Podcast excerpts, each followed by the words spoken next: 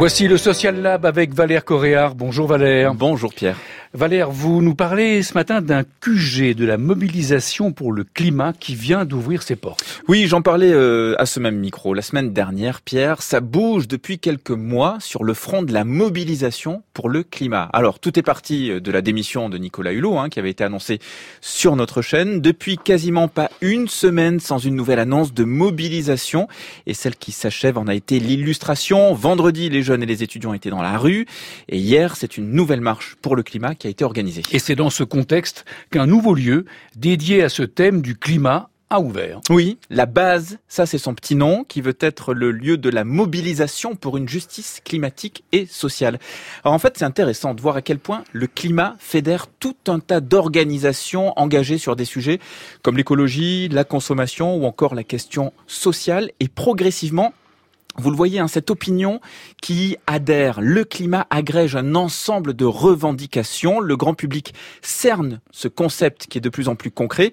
On dirait bien que ça se cristallise et c'est tant mieux. Alors pour revenir sur ce nouveau lieu, donc la base, d'abord il faut savoir que ça signifie base d'action sociale et écologique, BASE. Le lieu est situé près de la place de la République à Paris. Il a été inauguré il y a une dizaine de jours.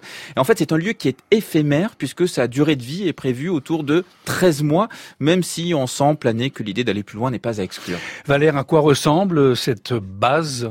À 700 mètres carrés, Pierre, entièrement dédié à la mobilisation pour le climat en plein cœur de Paris. Un espace de coworking, des bureaux, une salle de réunion, un bar, des lieux de stockage. C'est un vrai quartier général. Il y a d'ailleurs plus d'une dizaine d'organisations qui sont installées sur place, comme Alternativa, Notre Affaire à tous, ou encore le mouvement Utopia. En tout, plus de 10 ONG sont parties prenantes.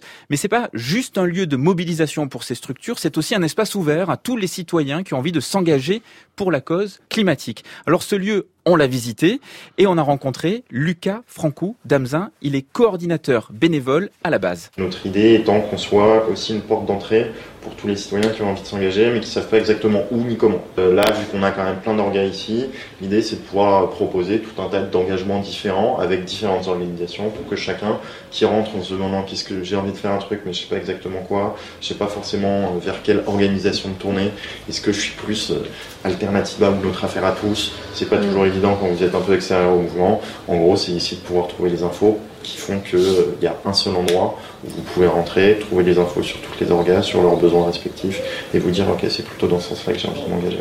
Et vous l'avez compris, l'idée c'est qu'à la base on puisse travailler, donc organiser des événements, mais pourquoi pas dans une ambiance convivial. Hein, finalement, euh, la bonne humeur ne peut qu'aider à la mobilisation. Lucas Franco d'Amzin en pleine visite de ce lieu atypique. L'espace, on va être très bien. Là, on va mettre une scène, on va avoir des moyens de rétroprojection, on va avoir des moyens audio.